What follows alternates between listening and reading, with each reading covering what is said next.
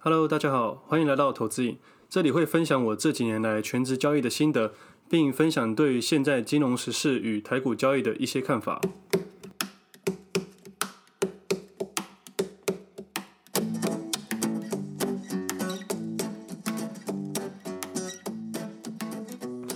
今天是六月二十四号，星期四，也是端午节连假的第一天。昨晚跟朋友去小酌一下，但今天还是起了一个大早。想说没事就带我家的小公主去爬山。我家小公主就是我一条养了八年的柴犬。那其实我一直以来都不敢放绳遛狗，但这次爬山，我爸叫我放绳，因为他说他不会走掉。他现在年纪这么大了，他比你还怕走丢诶。我原本是不信啊，因为这几年来我家的狗丢了很多次，但后来狠心想说试试看看，没想到我家小公主真的更紧紧，让我非常的意外。有时候真的不佩服老人家的智慧。不过感叹的是，我养了八年，我才敢这么做。其实想想，这种感觉很像投资，很多事情你不去试，你永远不知道答案。当然有风险，但有可能带来意想不到的结果。话说，我昨天跟朋友在聊天，他们也知道我最近在录 Podcast，但他们觉得我录 Podcast 的感觉跟我平常讲话差很多。他说我平常讲话很有自信，口条也还不错，但在 Podcast 上面感觉自信心不够，而且感觉不够流畅。好像有点在犹豫什么。我昨晚就是一直在思考这个问题，而今天早上运动完也看完一本书，突然想到答案了。就是我在新的领域，其实我也是害怕失败的。我的意思是，我在录 Podcast，其实我也是会担心太多，担心听众无法理解，担心语调不够好，口条不够顺。我也蛮担心酸民的抨击。即使是我分享一件我非常有把握的事情，交易投资这件事情对我来说。我有一定的经验，所以我有相当的把握。我这边的把握不是说一定赚钱，或者是一定怎么样。我的把握是，我很清楚我每一个动作在干嘛，我清楚自己在做什么事情。我在交易的心态是一个非常稳定的状态，所以这是我所说的把握。呃，就在我调试心态之后，我想要转变这一切，我想把真正好的东西分享出去，而不是为了录音而录音。因为如果真的要比较，我们常看一些财经新闻的主播，他们口条好又长得漂亮，那常常会有一些报名牌的分析师老师，那他们也是口条还不错。但我觉得那些东西，你真的觉得对你的交易有帮助吗？如果真的有，就不会有这么多人想要在这个市场上找答案了。他们必须给你一个很主观、很主观的意见，吸引你的目光，吸引你们的注意，而达到他们做媒体的效果。其实我很不喜欢台湾的媒体的某些东西。他们会用一些耸动的标题、耸动的文字去吸引你去注意，然后报一些片面的报道。那其实我们现在大家都有手机，这些事情很容易被我们大家挖掘出来。那你就渐渐知道媒体他们在干什么。其实媒体有一个很坏的想法，他们希望我们的一般人的薪资水准不要太高，我们的思想是被锁住的。那我们如果我们的思想太高太好，我们会很容易动摇他们现在的地位。但是，其实在这社会上有太多太多人，薪资水准远远超过这个标准以上。而要如何跳跳脱这个框架呢？我觉得阅读是一个非常好的一个办法，还有去挖掘一个事情的真实面，而不要再去看表面。表面通常是别人想要给你的讯息，而不一定是真正的讯息。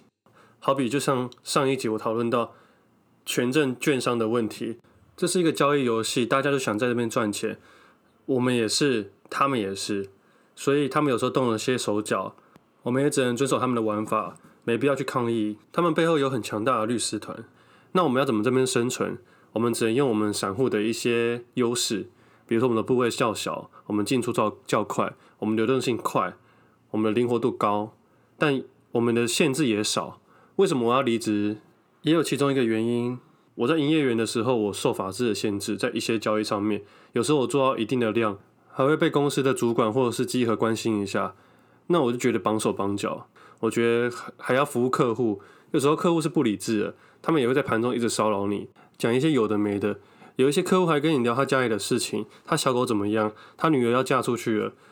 我曾经还接过一个客户电话，他问我说某某餐厅的电话是多少，但不过对方是老人家。那我就还是帮他查了，只是觉得好气又好笑。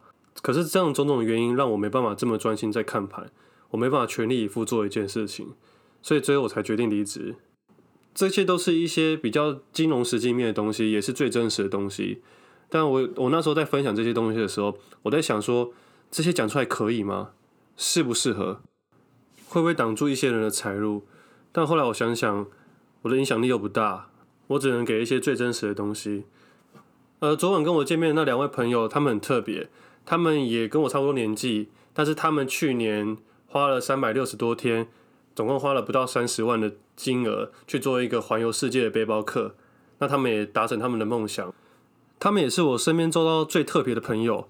认识他们之后，我才知道生活方式不是只有一种。我们不需要按部就班，照着别人的眼光去生活。我们每个人都是独一无二的。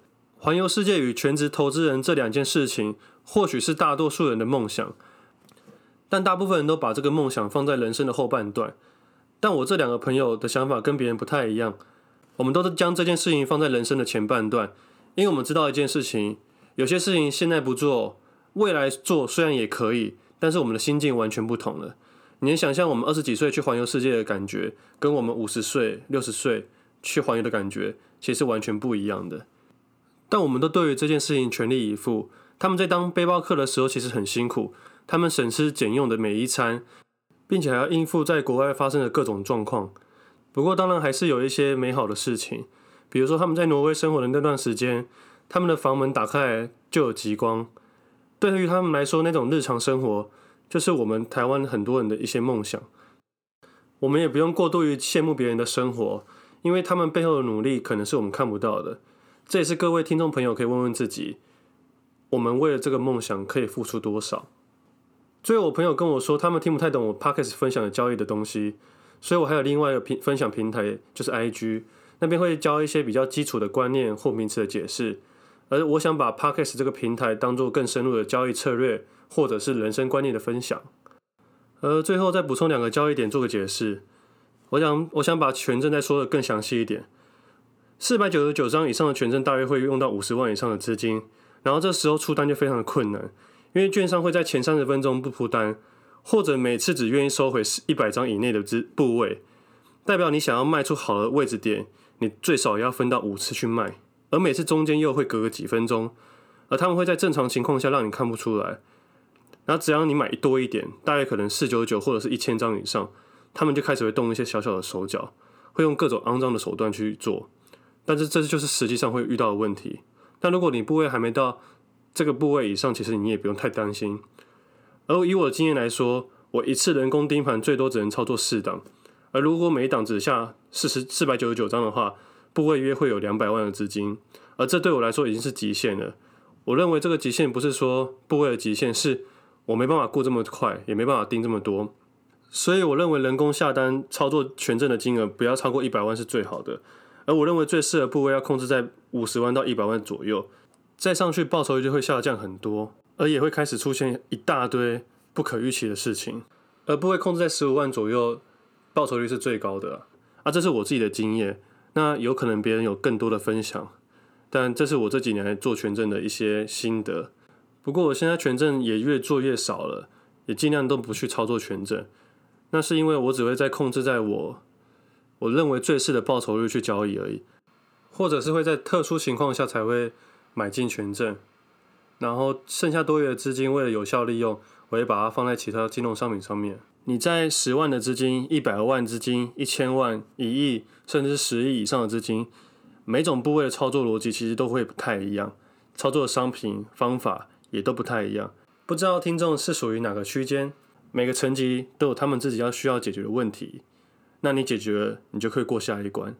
我很多时候把投资交易这件事情当做在打电动，那对我来说，我只想把数字打得更好、更漂亮，仅此而已。上一集我有提到避险这个概念嘛，那其实大部分人都不需要去做避险，因为你去做避险的话，你只是在浪费另外一笔资金去做另外一个反向的操作。那其实最好的方法，你就是解码就好。其实避险这最原始的概念是要给一些期货商去做避险，那就是他们逼不得已才去做避险，他们持有大量的现货，所以才要去交易市场上避免价格跌得太快，去做个反向的空单避险。那我现在在这个台股的时机点，我做了一点点空单。那我想要解释的说，我不是完全是想要做避险，其实有一点就是在做空的第一笔测试单而已。就像我做多的时候会丢第一笔测试单的概念是一样的，只是我可能会预期在这个位置点偏高了，然后丢点测试空单。那如果真的往下跌的话，多单给慢慢减码，扩大空单。其实交易市场是这样子的，大部分的情况下还是会走多，但是在走多的每一个时间点，还是会有个相对的回档。那这是你不能去猜测这次是回档还是空头形成，所以我会在每一个没那么确定的时机点，去切入一点点的测试空单，来做一个新的布局。而如果我真的看错，如果走势还是继续走多的话，我只要轻松的把我的一点点的那些空单给结清掉就好了。那我获利的部位还是会大过于我亏损的部位。那这就是我一个交易策略。